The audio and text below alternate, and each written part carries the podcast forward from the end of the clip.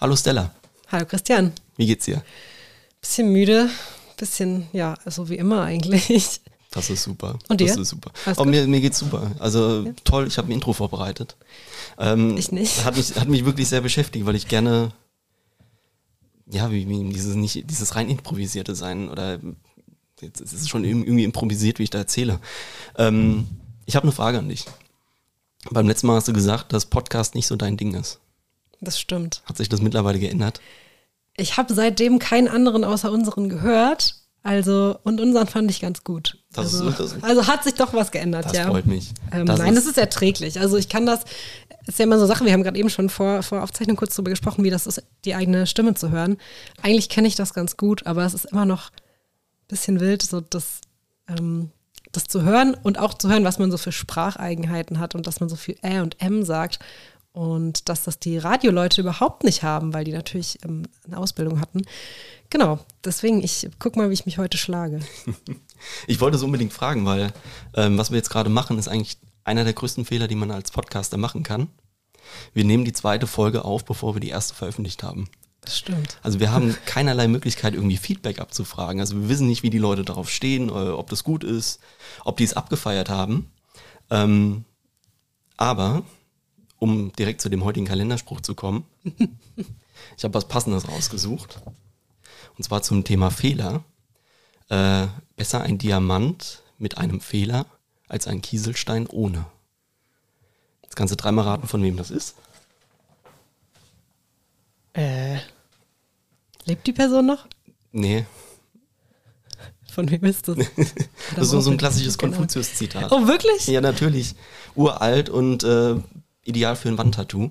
Und ich habe mir gedacht, Mit so diesen gestapelten Steinen. Kennst du die? Diese Wandtattoos, wo so gestapelte Kieselsteine sind. oh ja, Da passt es. oh, das gut. ist schön. Oh. ich habe mir das extra rausgesucht, weil ähm, einfach aus dem Fehler, den wir gemacht haben oder den wir jetzt gerade machen, äh, eine Tugend machen oder was, was Gutes, was Scheinendes draus machen. Wir denken uns einfach eigene Rezensionen aus. Oh, Also so Dinge wie hier, äh, Thomas schreibt uns, äh, die Folge war so emotional, er wurde schon so oft emotional berührt, er hat ganze drei Emotionen gefühlt. Also das ist äh, faszinierend. also eine Rezension, die ich mir gut vorstellen könnte, wäre, ähm, ah, die reden einfach so viel.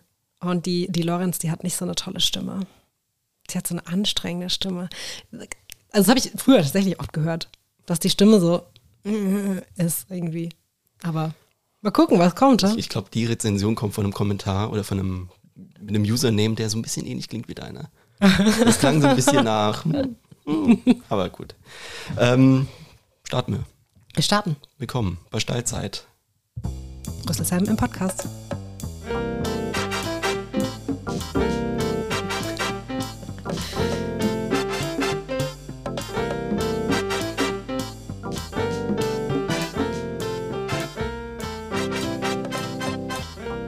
Ja. Ja, und ab der Stelle ist mein ganzes Vorbereitungsintro schon fertig. Ach so. Also jetzt, jetzt ist alles offen. Ach Kann so, alles passieren. ich dachte, du hast hier so eine Mordseinleitung gemacht zu unseren Gästen. Wir haben nicht heute mehrere. Ähm, zweite Folge, zwei Gäste. Nächste Folge, dritte Folge, drei Gäste. Klar, machen wir einfach so. Wir haben zwar nur vier Mikrofone, aber wir machen Ja, ja, ab 10 wird einfach nur noch Genau. in ein Mikrofon gebrüllt und dann ist alles super. Ja, wir haben heute zwei Gäste, zwei junge Frauen aus Rüsselsheim. Ähm, und eigentlich machen wir immer eine, eine Nicht-Gastvorstellung. Ich bin wahnsinnig schlecht darin. Hast du, kannst du mir nochmal so, ein so eine Anleitung geben? Ähm, wir wollen einfach nur was über Leute oder über unsere Gäste erzählen, was nicht stimmt. Oder so Halbwahrheiten oder einfach so ein paar Stories, die man vielleicht mal mit den Leuten erzählt hat, aber was mit dem nichts mehr zu tun hat, was wir heute machen. Weil bei der einen Gästin hätte ich tatsächlich so eine Geschichte. Da mach mal, mach mal. Ähm, die eine Gästin kenne ich tatsächlich schon etwas länger, aber hauptsächlich, weil ich ihren Bruder kenne. Weil ihr Bruder ist, glaube ich, sechs Tage älter als ich. Das heißt, er hat mich dann irgendwie Grundschule und alles Mögliche begleitet und dann ist es halt so dieses, dieses klassische äh, Mitschüler, Freunde sind krank, dann bringt man mal die Hausaufgaben nach Hause. Das heißt, ich war dann häufiger mal bei, ähm, bei der Familie meine, unserer einen Gästin zu Hause.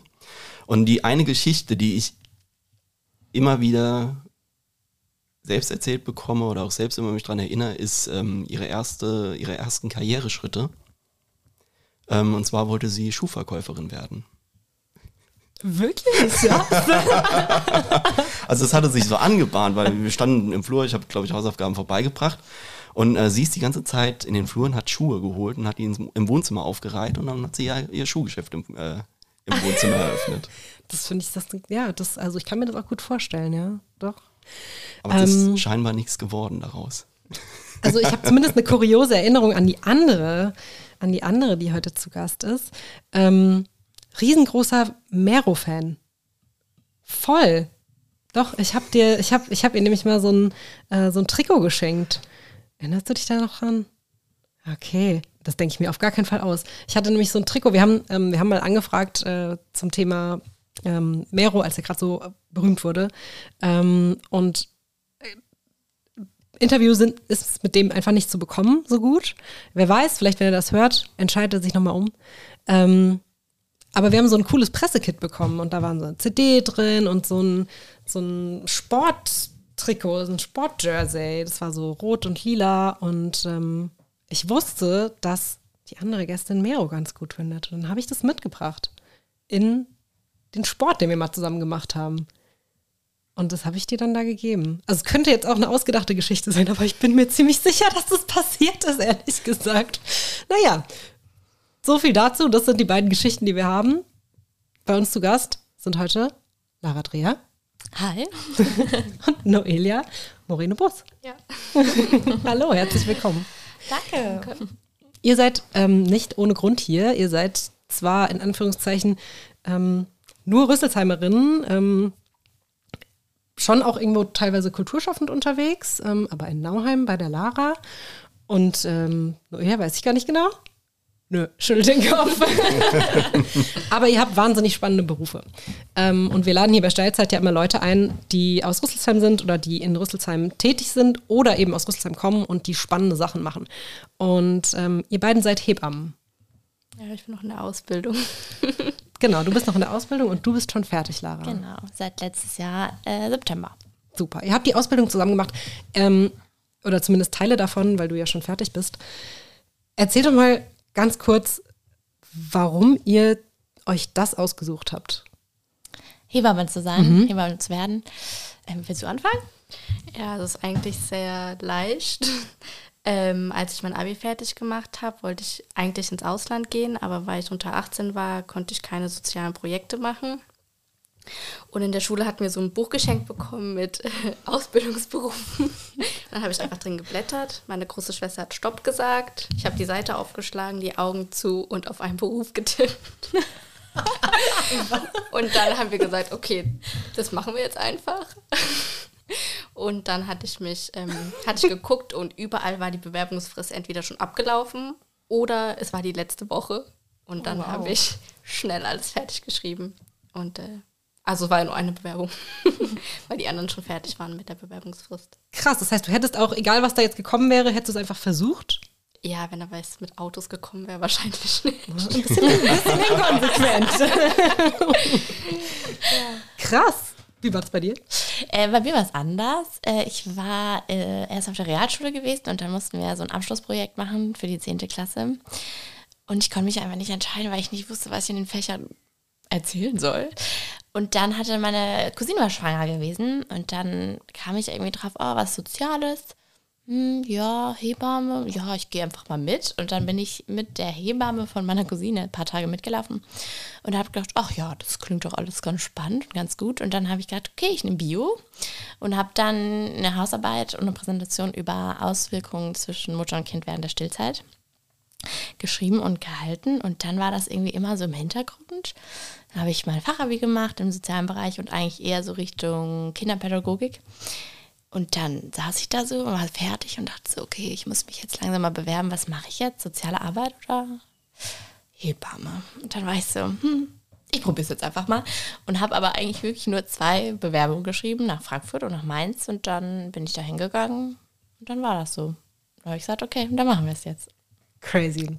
Okay, ihr wohnt beide oder ihr habt beide in der, ihr kennt euch auch beide und ihr kennt euch, ne? Ja. Ihr habt beide in der gleichen Straße gewohnt. Genau. Ähm, war das für dich nur eher, war das ein, Aus, also ein, ein Kriterium, dass du gesagt hast, oh, ich kenne da jemanden und ich weiß, dass Lara das auch macht, oder? Äh, nee.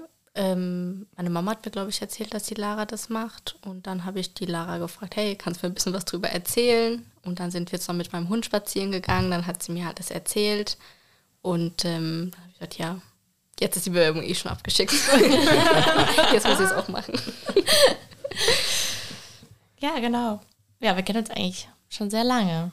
Wir sind mal zusammen in die Schule gelaufen, haben irgendwelche Detektive gespielt in der Kindheit. Also ja, wir kennen uns lange. Wie weit seid ihr auseinander? Du bist ein paar Jahre jünger. Vier gell? Jahre. Mhm. Ja. Aber meine Schwester ist so alt wie sie. Und dann war ich immer die kleine Schwester, die mitgegangen ist. Genau. Und ich war eher, dann auch eher mit der Nulia zusammen als mit der Celine, also mit Ja. der großen Schwester. Genau. Ja, hat sich so ergeben. So schließt sich einfach wieder der Kreis. Mhm. Cool. Ja, weil es war total witzig, wo sie mir geschrieben hatte, können wir mal spazieren gehen und dann über Hebammen und so. Da habe ich gedacht, wie witzig, ne? weil wir halt die Kindheit total verbracht haben und dann so Zwischenzeit, so Teenie, so waren wir nicht so viel zusammen, weil wir einfach unterschiedliche Lebensphasen einfach da hatten, so ein bisschen. Und ich war auch umgezogen. umgezogen, genau, sie ist umgezogen und war einfach auf einer anderen Schule und dann hat sich der Kreis wieder geschlossen. Ja, Cool. Sehr schön. Das heißt, ihr habt dann in der Ausbildung, ihr habt die Ausbildung auch am gleichen Standort gemacht, also in der gleichen, das macht man im Krankenhaus, ne? Ja. Also man ist dann, hat einen Ausbildungsplatz in einem Krankenhaus. Und ähm, das war auch kompletter Zufall quasi, dass du dort hingekommen bist. Ja, also ich wusste, wie gesagt, nicht, dass sie dort ist. witzig. Und dann ähm, war sie im Klassenraum neben mir. genau. Super cool. Super cool. Ja. Ich ich bin gerade so begeistert, dass es vom Beginn, von, von der Entscheidung überhaupt bis jetzt, wie es gelaufen ist, eigentlich.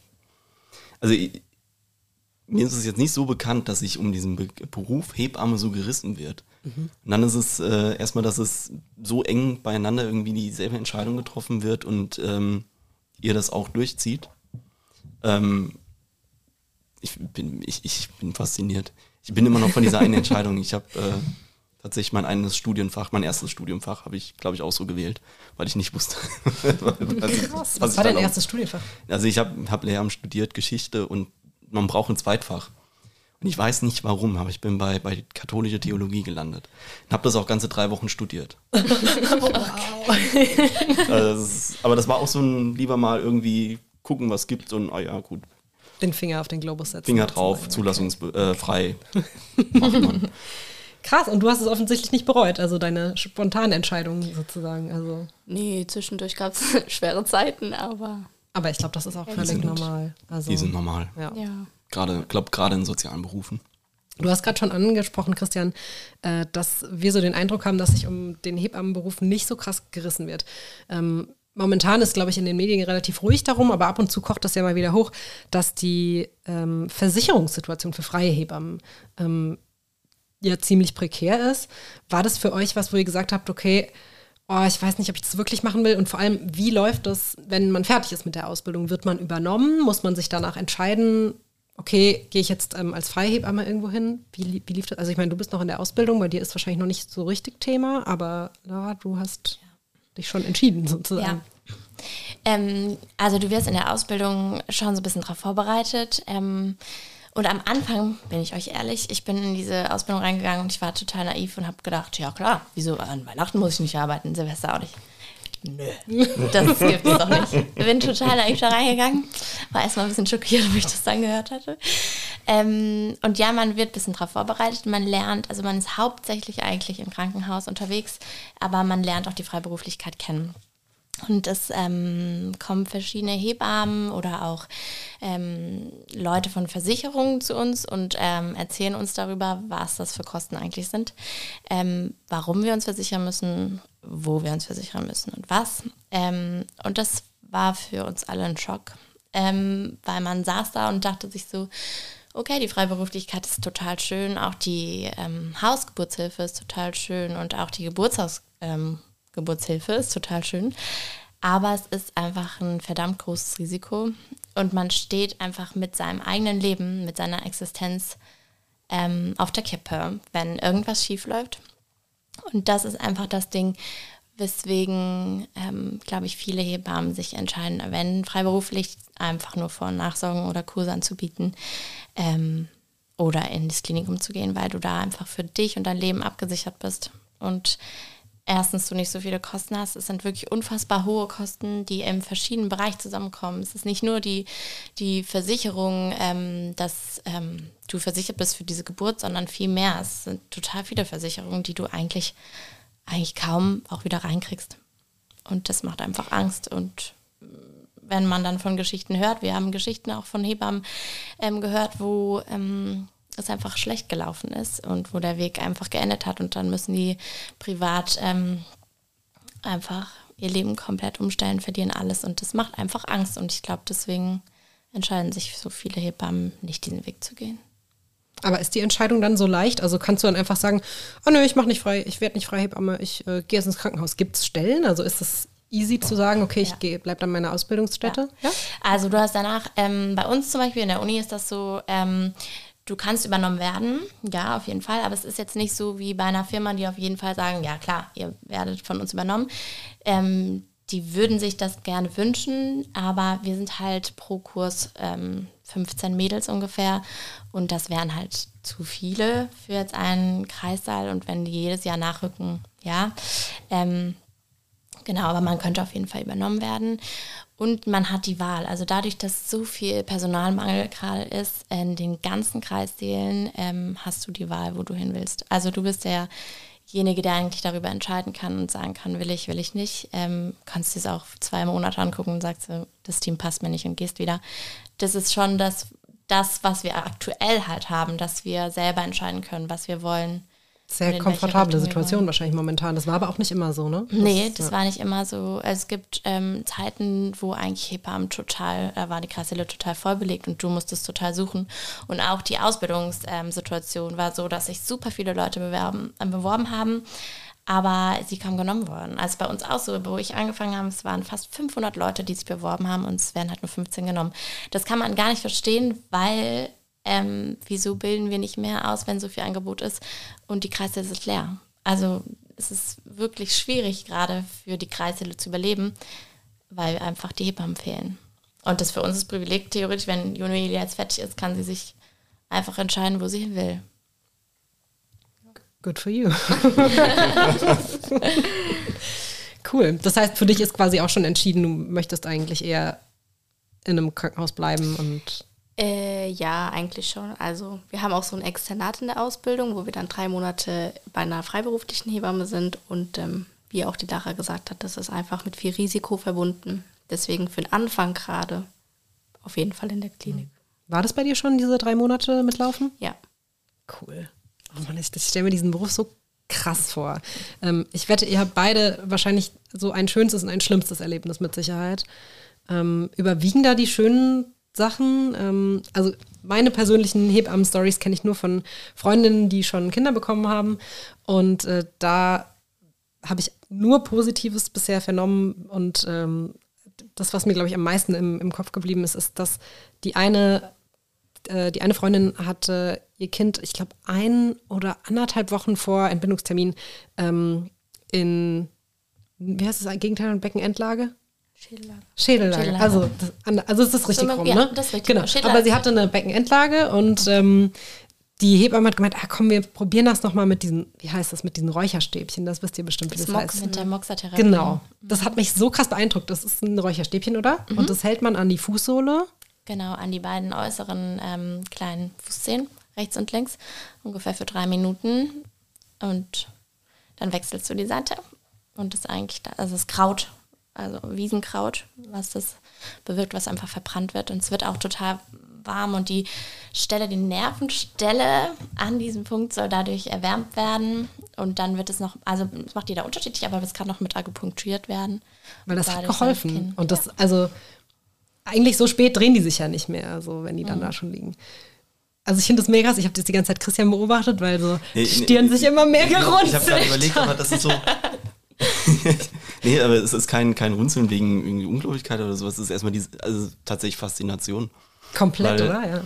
Ähm, die Hebammen-Story oder Story, die ich erlebt habe, ist tatsächlich nur von meiner Schwester, die auch ähm, eine, eine Hebamme, eine, eine, freiberufliche Hebamme hatte, die sie eigentlich mitbegleitet hatte, ähm, weil das für sie wichtig war, dass sie, dass da jemand ist, mit dem sie auch mal Rücksprache äh, halten kann, dann auch bei der Geburt gegebenenfalls mit dabei ist Ähm, und sie hat darauf geschwört. Und ja, ich glaube, ich bin da jetzt so komplett dieses, ja, ich habe einen genetischen äh, Nachteil in dem Fall. Es ist, ein, Du wirst das nicht es ist, Es ist eine Sache, die mich nie betreffen, nie persönlich betreffen wird.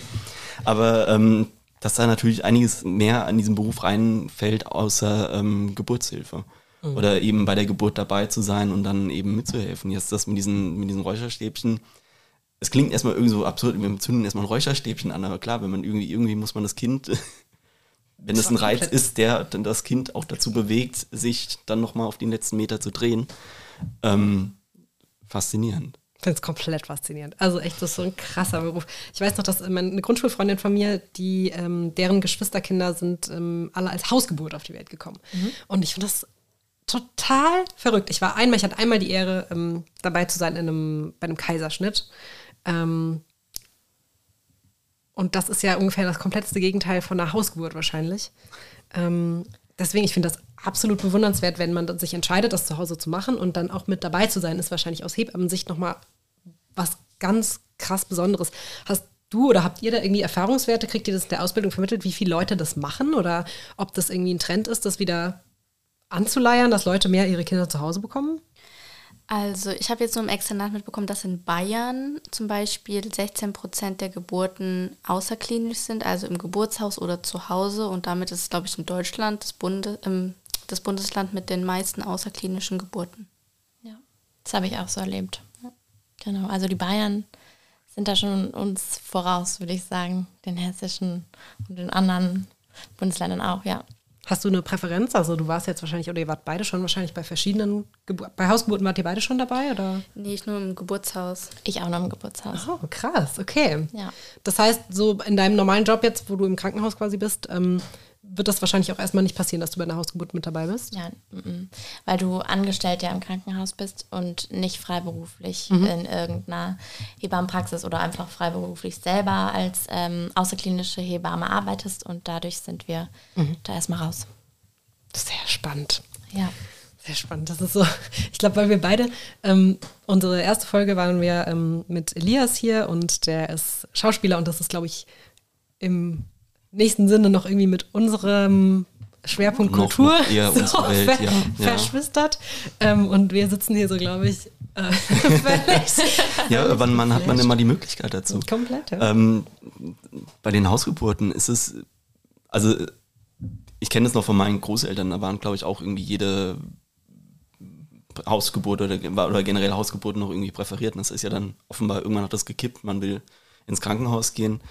Ähm, ganz laienhaft hätte ich jetzt einfach gesagt, Krankenhaus, okay, steril, sonstiges, man weiß jetzt nicht so, was da in den heimischen Wohnzimmern äh, passiert.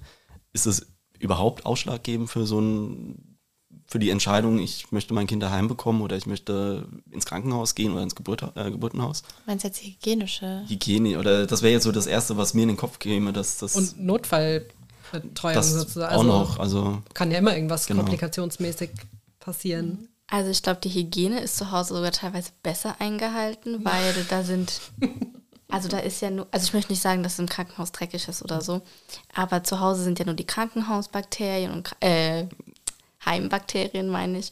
Und ähm, da ist auch das Ambiente viel besser und Man ist wahrscheinlich entspannter so, ne? Genau, und im Krankenhaus sind so viele Leute. Also wir haben ja teilweise in einem Raum, an einem Tag vielleicht sechs, sieben Geburten und ähm, was da alles rein und raus geht. Ja, es ist auch einfach, ähm, also es ist eine, eine super große Entscheidung, glaube ich, sich zu entscheiden, gehe ich ins Krankenhaus oder bleibe ich zu Hause. Ähm, es spielt einfach total viel mit. Also ich würde sogar sagen, die Hygiene ist, glaube ich, da das geringste, was wir eigentlich für, für eine Entscheidung haben. Ich glaube, es ist einmal, ähm, was traue ich mir und meinem Körper selber zu, wenn ich die Schwangere bin. Ähm, dadurch, dass Wehen einfach schmerzhaft sind ähm, und dafür braucht man ein gutes Körpergefühl und man muss selber gut mit den Schmerzen zurechtkommen und es ist einfach auch eine, ein Schmerz, den man nicht kennt. Also wir kennen alle Bauchschmerzen, wir kennen alle Kopfschmerzen, wir kennen alle einen Krampf, aber Wehen sind einfach komplett was anderes und ähm, man unterschätzt Wehen einfach. Und das ist einfach das, wo ähm, Frauen, die sich für eine Hausgeburt oder auch für eine Geburtshilfe in ähm, einem Geburtshaus entscheiden, einfach ähm, gut vorbereitet werden müssen von den Hebammen in verschiedenen, in, in alternativen Methoden, aber auch einfach, ähm, wie höre ich auf meinen Körper und ähm, so der Weg. Und auch die Sicherheit. Also ähm, für viele Frauen, also kriege ich immer mal mit, dass sie sich auch für Krankenhäuser entscheiden, zum Beispiel die Uni Mainz oder die HSK in Wiesbaden, die einfach eine Kinderklinik dabei haben. Ich arbeite auch in einer Klinik, die jetzt keine Kinderklinik dabei hat und ähm, ich erf erfahre auch viel, dass viele Frauen und viele Pärchen sich entscheiden, bewusst in eine Klinik zu gehen, wo keine Kinderklinik ist, ähm, weil sie das Gefühl haben, ähm, sie sind da vielleicht geborgener, ähm, weiß ich nicht genau warum, aber ähm, das erlebe ich auch. Also es ist total unterschiedlich. Man muss, glaube ich, als Pärchen und gerade auch als Frau sich entscheiden, was möchte ich für meine Geburt? Ähm, brauche ich viel, viel Ruhe? Brauche ich viel mein Wohlbefinden zu Hause? Ähm, oder kann ich das in einem Krankenhaus machen und brauche einfach die Sicherheit? Ich kriege in einem Krankenhaus, ähm, gerade ein Kinder, äh, Krankenhaus mit einer Kinderklinik, eigentlich alles. Da sind sie für alles vorbereitet. Oder ist es für mich auch in Ordnung, wenn ähm, es zu Hause einfach nicht mehr weitergeht oder im Geburtshaus? Ähm, ist es für mich in Ordnung, dass wir verlegt werden müssen? Kann ich mir den Stress unter Geburt noch vorstellen? Oder auch wenn man sich in ein Krankenhaus entscheidet ohne Kinderklinik, ist es in Ordnung, wenn es was schief geht, dass wir getrennt werden voneinander? Das ist halt eine große Entscheidung einfach. Ja. Aber da seid ihr ja dann auch immer beratend dabei. Also Total. es ist ja, okay. Ja, also gerade ähm, die Hebammen, die freiberuflich, ähm, Gott sei Dank, unsere Kurse anbieten, also Geburtsvorbereitungskurse, ähm, die machen einfach total viel Aufklärungsarbeit mhm. und ähm, ja, erzählen über die verschiedenen Methoden, ähm, was kann man machen, wie muss man sich wohlfühlen, was sind die Dinge, die wir brauchen für eine Geburt und einfach auch ähm, den Weg zu einer Geburt hin ähm, was da alles gebraucht wird, einfach für sich und für den Körper und für das Baby und die Entscheidung, wo gehe ich hin, wo fühle ich mich wohl. Ja, und auch gerade ich habe das, ich weiß nicht, Noelia, du wahrscheinlich auch, ich habe es im Geburtshaus total erlebt, dass ähm, die Frauen dann nochmal ganz anders aufgeklärt werden, wirklich für alles und die wissen genau Bescheid, ähm, wenn hier irgendwas schief läuft oder irgend sich irgendjemand unwohl fühlt, ob es die Hebamme ist, ob es die Frau ist, ob es der Partner oder die Partnerin ist, ähm, dann wird abgebrochen und dann wird gesagt, ähm, stopp, wir hören jetzt hier auf und wir verlegen, weil auch ein negatives, schlechtes Gefühl ist nicht förderlich für eine Geburt. Einfach für eine ganz normale, entspannte Geburt. Ähm, genau. Und das war aber, das war den Frauen total klar und ich fand, die sind da mit einer ganz offenen Haltung in die Geburt gegangen. Also ich habe das Gefühl gehabt, die waren total gut vorbereitet. Ja, wie hast du es erlebt? Ja, die haben einfach sich selber viel besser informiert, wissen, wie sie ihr Kind kriegen wollen und die Frauen, die auf der Klinik sind. Klar, da gibt es ein viel größeres Angebot an Schmerzmitteln, zum Beispiel auch die PDA. Und im Geburtshaus, die Frauen wollen das auch aktiv nicht und wollen das gerne. Also die sind viel besser aufgeklärt. Inwiefern spielt denn bei euch eine in der Ausbildung eine Rolle, wie ihr die Frauen ähm, mental begleitet. Also ich kann mir gut vorstellen, dass je nachdem, was für ein Verhältnis man mit seiner, ähm, mit seiner Gebärenden sozusagen hat als Hebamme, dass man ja auch äh, für Fragen aller Art gewappnet sein muss. Jetzt nicht nur körperlicher Art und was passiert dann eigentlich, sondern ähm, dass sie auch mit, euren, mit ihren Ängsten und Sorgen auf euch zukommen. Ähm, Gibt es da, werdet ihr darauf vorbereitet? Ähm, wie man so zwischenmenschlich agiert? Oder ist das was, was so generell vorausgesetzt wird, so Empathie und Beruhigung und also es gibt ja komplett unterschiedliche werdende Mütter, die, wie du gerade schon gesagt hast, die gut vorbereitet sind, die vielleicht nicht mehr so viel Respekt oder Angst davor haben. Ähm, wie geht ihr damit um? Also eigentlich haben wir das schon als Fach. Wie heißt das dann? Kommunikation, glaube ich. ähm, aber das kommt einfach mit der Übung. Also ich weiß nicht, wie es bei dir war, aber im ersten Jahr ähm, habe ich mich echt gar nichts getraut, den Frauen zu sagen. Ich war total still und jetzt ähm, redet man richtig mit den Frauen. Man kann auch auf Fragen antworten, die man eigentlich gar nicht weiß und man merkt es nicht, dass man, also bin ich manchmal selber von mir überrascht, wo ich denke, wow, die Antwort war richtig gut, obwohl ich davon gar nichts weiß. Ähm, ja, aber das ist einfach Übungssache. Ja. Also ja, ähm, habe ich auch so erlebt. Wir hatten vielleicht vier Stunden mal, wo wir darüber gesprochen haben, ähm, wie kann man so ein Gespräch überhaupt anfangen und wie sagt man Dinge, die einem selber schwerfallen. Also wie sage ich jetzt, dass irgendwas gerade doof läuft oder ähm, dass man vielleicht auch mal manchmal ein bisschen bestimmter ist, ähm, weil die Frau das vielleicht gerade braucht oder ähm, so. Also ich fand von der von der Ausbildung her hatten wir jetzt nicht so super viel. Ich glaube, man, wie jeder sagt, man wächst einfach rein. Also im ersten Jahr ist es wirklich oft so, man kriegt eine Frage gestellt und es war sehr oft so, ja, da muss ich die Hebamme fragen. Auch wenn es so war, darf ich ein Glas Wasser trinken? Und man so, nee, ich frage die Hebamme, keine Ahnung. Und das ändert sich. Also man, ja, es kommt so mit der Zeit, man, man spricht einfach irgendwann drauf los und ähm, man ist total empathisch in den unterschiedlichsten Situationen. Also es gibt einfach auch, ähm, die Ängste kommen und gehen bei den Frauen und die schwanken, desto länger und ähm, wie auch einfach der Geburtsverlauf ist. Und ich fand das total spannend, auch ähm, wie man selber manchmal drauf eingehen kann dann ins Gespräch.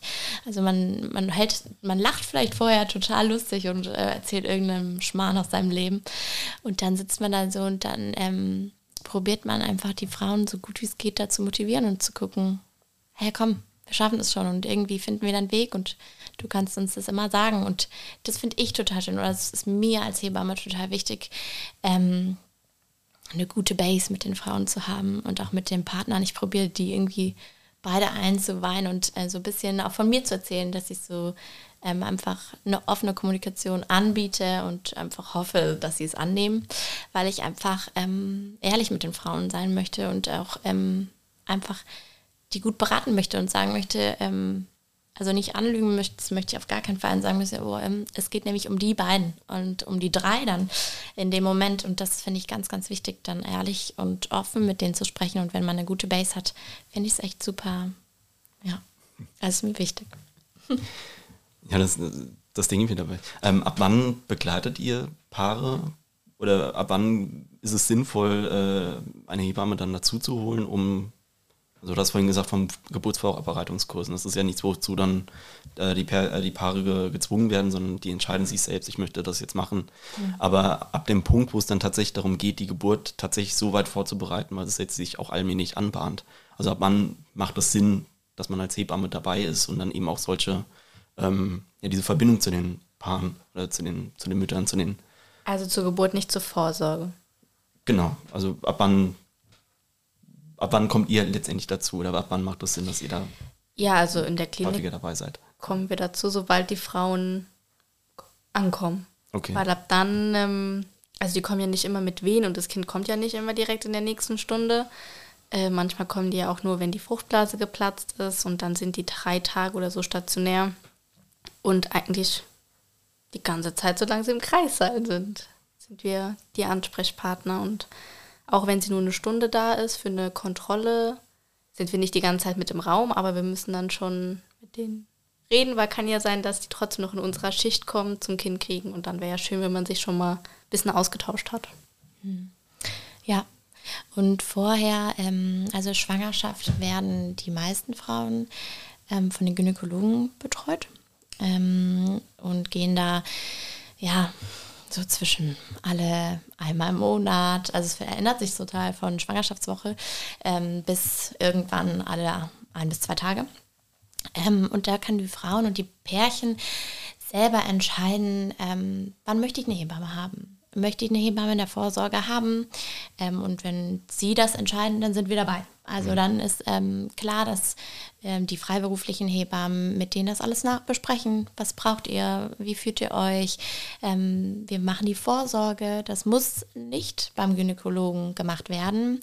Klar, auf jeden Fall so ähm, Ultraschall, das machen wir beim nicht. Das ist auch nicht unser ähm, liegt nicht in unserem Jobprofil und auch nicht Blutentnahme, aber wie groß ist das Kind, wie ist das Fruchtwasser, ähm, ist es gut im Becken, wächst es gut, ist ja bei der Mama alles in Ordnung. Ähm, das sind schon Sachen, die Hebammen machen können in der Vorsorge, aber das entscheiden letztendlich die Frauen. Genau. Und auch mit dem Geburtsvorbereitungskurs, wie du gesagt hast, sie entscheiden sich einfach selber dafür. Und in dem Moment, wie Noelia gesagt hat, wenn es Richtung Geburt geht, kann es total unterschiedlich sein. Ne? Also manchmal sind die Frauen auch so weit schon über Termin, dass sie einge eingeleitet werden und dass die Gynäkologen dann sagen so, jetzt müsst ihr den Kreis sein und die Hebammen warten jetzt auf euch. So, ähm, genau. Ist total individuell. Ja, ich wollte fragen, weil so wie ihr das jetzt erzählt habt, mit auch diese Verbindung, die ihr dann zu den Paaren habt und dann dieses dann auch mal ein bisschen Seelsorge in dem Sinne zu machen oder mal Ja. Problemchen sich anzuhören, das braucht ja dann teilweise auch mal, dass man sich äh, vorweg schon begegnet ist oder dass man äh, zusammen schon mal irgendwie gearbeitet hat. Wenn das jetzt so, okay, wen setzen ein, jetzt bin ich da und jetzt äh, haben wir die beste Connection und äh, ich hau mal auf den Tisch, weil ich sage, das braucht ihr. Also das braucht ja auch Vorbereitung, oder das braucht auch sehr viel Vertrauen erstmal und auch vor allem Selbstvertrauen äh, in euch selbst. Ja, es ist auch total spannend, ähm, wenn du dir die Hebammen anguckst, die ein ganzheitliches Projekt sozusagen anbieten, die wirklich Vorsorge, Nachsorge und Geburtshilfe machen. Also gerade die Geburtshaus, Geburtshäuser, die bieten das eigentlich immer so an. Und das ist einfach eine ganz andere Verbindung. Das ist wirklich, die kennen sich und die Frauen kennen die Hebamme und die Hebamme kennt die Frau komplett. Und die sieht dann halt direkt auch, ähm, die merkt das einfach dann, wenn irgendwas jetzt nicht stimmt. Also es, ja. Und ich finde bei uns im Kreis ist es schon auch spannend, wie du sagst, bei manchen Frauen, die brauchen total, bis sie sich öffnen können. Das ist ja ganz normal, jeder Mensch ist einfach anders. Ähm, und äh, man, man merkt so selber, oh, wir werden nicht so warm miteinander. Und das ist schon auch, dann ist es manchmal ein bisschen schwierig, die Geburt zusammen zu verbringen, weil man, ja, man einfach so ein bisschen gedrückt ist einfach. Und es gibt aber wirklich, also erlebe ich viel, dass viele Frauen total offen werden mit Geburt und ähm, ich freue mich immer, wenn ich eine total coole Connection habe, ab dem Moment. Also natürlich dauert es auch immer mal ein bisschen, aber wie gesagt, ähm, ich finde Kommunikation ist alles und wenn du offen in die Geburt auch reingehst und denen zeigst, hey, ich bin da und das, du darfst mich alles fragen, was du willst, ist mir total egal, löcher mich aus, dann ähm, fällt so die erste Abspannung schon mal ab. Also so erlebe ich das. Im Kreis. Würde ich auch sagen. Das ist gut zu hören. So dieses Frag mich alles, ich habe alles gesehen, ich habe alles, ge alles gehört. Ja, ich meine, die Punkt. kommen da auch mit Ängsten hin, ähm, die im Alltag total, ähm, da wird nicht drüber gesprochen. Ja, gut, ich glaube, das, das krasseste Vorurteil ist halt einfach irgendwie, dass man so krass dabei ist bei der Geburt, dass man einfach die Kontrolle über seinen Darmausgang verliert und ähnliches und dass da, glaube ich, einfach die Angst wahnsinnig groß ist, dass das halt so stigmatisiert ist. Ich weiß noch, es gab vor, ich glaube, vor ein, zwei Jahren, weiß leider auch nicht mehr, ich glaube, der Stern oder die Süd, also irgendein ein großes Medium ähm, hat auf, ich weiß nicht, ob es auf dem Titelblatt war, aber auf jeden Fall sehr präsent, ähm, eine gebärende Frau abgebildet. Und ähm, da wurde zwar nicht irgendwie, da gab es keine Fäkalien und so weiter, aber es war einfach ein krasses Bild. Und ähm, ich glaube, ganz viele, viele Frauen haben deswegen so viel Angst davor, weil da so viele Gerüchte kursieren und was, wenn ich mich in dem Moment blamiere und so. Aber ich glaube, eigentlich ist doch alles egal in dem Moment so. ja. Ne? Ähm, aber sind das auch Fragen, mit denen die äh, Frauen auf euch zukommen? So? Ja, okay. Total. Ganz viele Fragen auch. Bin ich die Einzige, die so laut schreit, die so viel schreit? ja. Dann sagen wir auch immer, also es gibt Frauen, die machen es viel, viel, viel mehr. Und Ja. ähm, also ich dachte auch am Anfang, also bei meinem ersten Dienst, da sagte ich, oh Gott, werde ich jetzt jeden Tag hier so angeschrien? Äh, angeschrien? Und äh, aber wirklich nach vier, fünf Wochen dachte man sich so, ah ja, okay, ist jetzt eigentlich auch egal. Ja, das Ja. ist dann wieder so ein, so ein schönes Hollywood-Dingens. So Geburt in Film, Fernsehen ist immer ein bisschen atmen, ein bisschen Schmerz, rein, äh, rein ins Krankenhaus, fertig, bam, fertig, Kind da, alle sind glücklich, Kind Ja. ist sauber. Frauen sehen auch sauber, mal aus wie aus dem Ei gepellt. meistens, Genau, Ja. genau. Ja. Einmal ein Glas Wasser Genau. Am selben Tag wieder raus und Marathon laufen. Wobei natürlich auch in, äh, in Amerika das, glaube ich, komplett anders ist mit, ähm, mit dem Gesundheitssystem und wie lange man im Krankenhaus bleiben kann und so und generell solche Sachen. Da will Also, man Marathon laufen. Ja, auf jeden Fall. Äh, wir sind jetzt irgendwie schon 40 Minuten drin und Ach, ähm, Mann, ey, jedes Mal. ich habe versucht, so einen, so einen Übergang zu machen mit den Fragenlöchern. Ähm, wir haben euch Fragen gestellt zum Anfang. Wir haben euch einen kleinen Fragebogen geschickt, den wir an jeden unserer Gäste äh, schicken, ähm, um euch auch mal auf eine so ein bisschen andere Art und Weise kennenzulernen, auch mal weg von diesen Standardfragen zu gehen. Ähm, wir gehen einfach mal, ich, wir können gerne, Picken uns mal ein paar gute ich Sachen dir raus mal, hier. du hast Das ist den, Noelias. genau, ich habe den von Lara. Ähm, Spitznamen. Meine Frage, äh, Larry oder Lara? Larry, Larry, oder Larry. Larry, Larry, Larry dann. Ja. Okay. Wo kommt das her? kommt das her? Ähm, meine Schwester, ich weiß nicht warum, aber niemand zu Hause sagt Lari. Und meine Schwester hat von Anfang an, ich kann dir auch gar nicht genau sagen warum, aber sie sagt immer Larry Clary. Und so hat sich es irgendwann abgekürzt und irgendwann ist nur noch Larry oder Larry geworden. Und so ist das geblieben. Wer verwendet das? Ähm, meine Schwester. Aber sie, sie switcht schon auch manchmal in die Vergangenheit. Ähm, und vor allem meine Freunde. Krass, also es hat sich so richtig Das hat ausgebreitet. sich voll ausgebreitet. Bist du fein damit? Das ist cool für dich. Es ist in Ordnung. Also ich finde Larry besser als The Larry, weil dann fühle ich mich immer wie so, so ja, die Lara, ne? Ähm, bei Noea steht, wenn ich mal groß bin, werde ich an Diabetes 2 erkranken. Kannst du das mal, kannst du das mal ein bisschen erläutern? Ja, ich habe letztens mit meiner großen Schwester geredet und ähm, wir hatten wirklich so drei riesen Torten vor uns stehen und haben gesagt, boah, ey, also eigentlich könnten wir jetzt auch komplett die essen. Da hat sie auch gesagt, ach nee, später, wenn wir älter sind, dann können wir an Diabetes 2 erkranken, dann ist es egal. Aber jetzt sind wir noch jung und müssen gesund bleiben. Bisschen gesund. Drei Torten. Du bist dran. Äh, Ich bin dran. Ja. Ähm, also eine Frage, worauf ich wirklich immer noch sehr, sehr stolz bin, ist äh, die dämlichste Superkraft. Bei Lara ist es die, die automatische Hosenanprobe. Oh ja. Ja, Jetzt, jetzt kommt wieder, bei, bei Elias habe ich es nämlich auch schon gemacht, so ein bisschen Spektrum abstecken. Ähm, wie sieht diese Hosenanprobe auf? Ist es einfach nur, ich sehe sie und weiß, ja oder nein? Oder ist es so ein Zack und kurz da, wieder weg und ja, also ich habe mir so vorgestellt, dass ich sie mir schon normal aussuche, wie man es jetzt auch macht. Und ich lege sie mir dann halt in die Umkleide. Und dann möchte ich aber, dass ich einfach nur schnipsen kann und ich sie einmal anhab. Okay, ist in Ordnung, wieder aus und wieder an. Weil ich finde das echt schrecklich. Der Du Prozess des Hosenanziehens. Ja, schrecklich, oder? Wenn es eine gute Hose ist, ist es natürlich alles cool. Aber es gibt, glaube ich, nichts oder wenig, wenig Schlimmeres, als wenn man sich in so einer Kleidung so. Also zu eng ist ganz schlimm und also gut, zu groß ist eigentlich fast egal, aber zu eng ist echt ernüchternd. Ähm, Ja. Einfach was ultra unangenehm ist. Also auch Ja. jetzt völlig unabhängig von äh, irgendwelchen Normgrößen oder so, aber es ist einfach ultra unangenehm. Ist das ein Problem, was du auch hast? Oder? Ich, ich wollte jetzt gerade sagen, das ist so diese typische Männergeschichte, Hosen kaufen. Man zieht eine an oder man zieht so lange eine an, bis sie passt. Und dann denkt man sich, jupp, da liegen noch drei, die nehme ich mit. Und dann hat man auf einen Schlag vier neue Hosen und die reichen dann auch wieder für, für ein halbes Jahrhundert. Ähm, passt. Das kenne ich nicht. Das kann ich nicht. Kann ich relaten. Ich finde das immer bei mir immer so, ich habe einfach keine Lust, die Hosen anzuziehen. Also ich, hab, ich Du weiß, musst dass halt die Hose ausziehen Ja, erstmal. ich, Und das und ist gerade im Winter, da muss ich die. Hose, warte mal, da muss ich erstmal die Schuhe ausziehen. Dann muss ich die Hose anziehen, ausziehen, dann muss ich eine andere anziehen, wieder ausziehen und dann wieder eine andere anziehen. Nee, das ist zu anstrengend. Also da habe ich oft einfach keine Lust. Meine älteste Schwester zum Beispiel die hat noch nie eine Hose anprobiert im Geschäft. Die misst es immer aus an ihrem Hals. Das habe ich auch schon mal gehört, dass man, dass die Bundweite, dass es dir dann passt, wenn du den Bund gerade vorne am Hals zukriegst. Ja. Und alle Halte ich ihre Hosen passen ihr perfekt.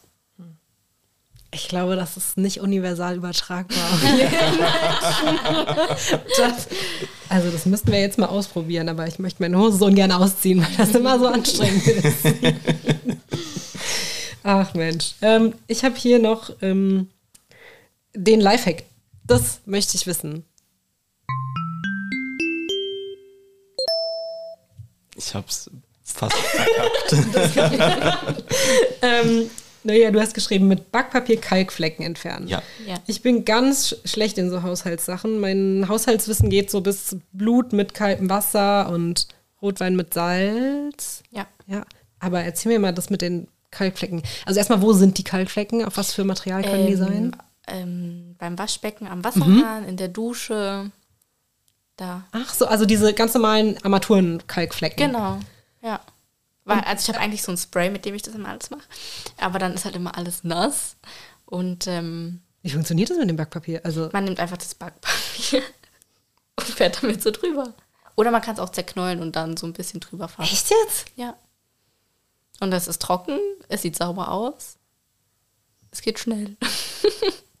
Alter, ey. Wie alt musste ich werden, um das zu lernen? Krass. Okay, das probiere ich auf jeden Fall bis zum nächsten Mal aus und dann äh, teile ich hier meine Erfahrungen mit Kalkflecken. Weil Leute mit dunklen Waschbecken, die haben da echt Probleme. Das, äh, also ich habe kein dunkles Waschbecken, aber ich kenne Leute, die äh, so schwarze Waschbecken haben. Und das ist halt hier bei unserem Wasser. Boah, werden wir alt, wenn wir anfangen, so über Kalkflecken und unsere Wasserhärte hier zu. Oh, zu ich könnte jetzt anfangen zu erzählen. Meine zwei Jahre in Nürnberg. Äh, Wasser in Nürnberg, was aus dem Hahn kommt.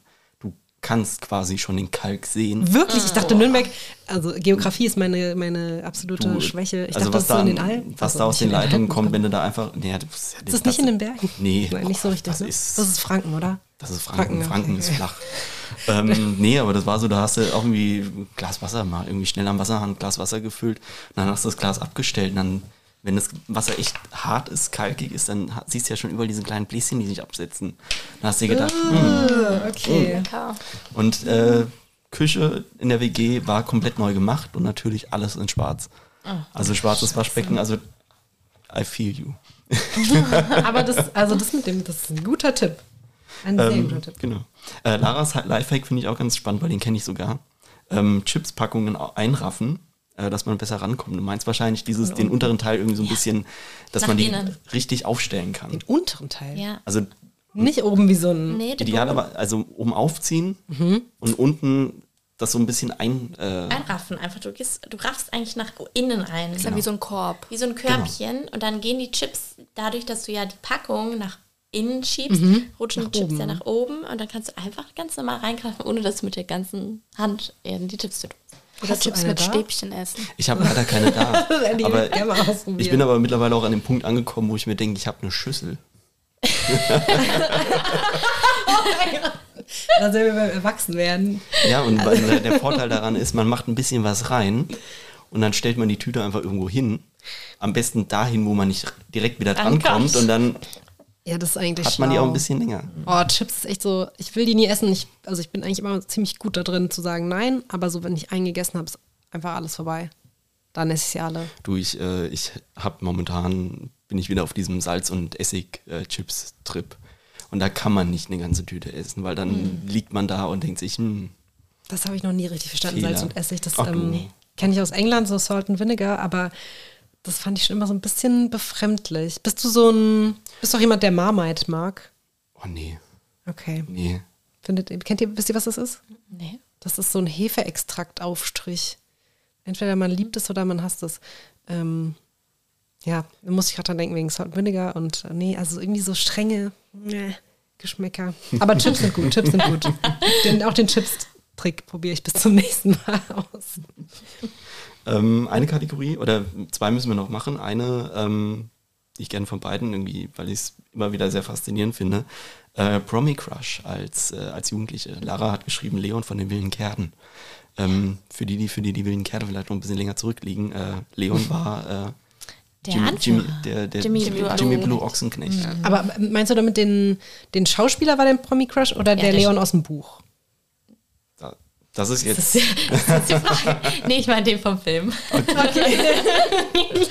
nee, ich fand einfach, ja, ja, mich hat das, ich fand den einfach cool damals. Ich war so, ja, der Leon, der ist, der ist meins. Ich habe das nie, ich habe das nie gele weder gelesen noch gesehen, aber ich bin ja hier auch die, die Älteste, glaube ich. Ähm, aber ich habe das wirklich nicht gesehen. Also ähm, ich weiß, worum es da geht und ich weiß auch, dass ein Mädchen dabei ist und die heißt Vanessa, ne? Genau. Guck mal, das habe ich, das weiß ich noch. Ich, vom Trailer wahrscheinlich. Genau. Warte mal, dein, dein Promi-Crush, Ja. den kenne ich. Der ist so meine Altersklasse. naja, nicht ganz. Das ist äh, Keanu Reeves. Ja. Also ich habe mit acht Jahren, glaube ich, zum ersten Mal diesen Film Speed gesehen. Und äh, also wirklich, dann habe ich den gefühlt jeden Monat einmal geguckt. und meine Eltern hassen es, wenn ich den Film. Das finde ich krass. Also ich glaube, Keanu Reeves ist nicht so ein, wird nicht so oft genannt bei sowas. Ich glaube, man muss aber auch dazu sagen, in Speed hat er kurze Haare. Ja, da sieht Weil das ist momentan Jetzt ist es so ein aktuell, bisschen- rennt er ja, mit ja, das diesen halbnassen, langen Ja. Haaren darum. Aber der hat sich das verdient. Ich glaube, der kann machen, was er will mittlerweile. Der, der Einer gute. der besten Menschen überhaupt. Also Das Der nettesten angeblich. angeblich, ja, das klang gerade so, als wärst du richtig dicke mit dem. Ja, auch, auch. Also ich, wenn ich ihn einmal treffe, dann sind wir wahrscheinlich.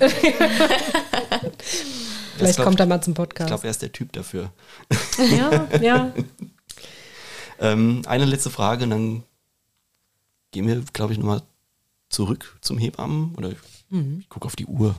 Ähm, wir haben unsere Playlist, unseren, wir fragen alle unsere Gäste nach dem besten Song der Welt.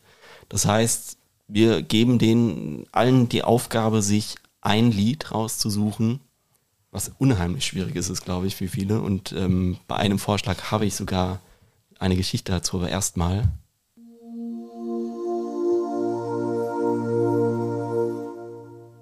Es ist so schön, wenn man das alles direkt einspielen kann. Ich freue mich darauf, dass ich nicht schneiden muss. Das ist super, ja. Wenn einfach nur alles ein, ein Cut ist. Ähm, fangen wir mit äh, Noé an. Kann ich das nochmal ändern?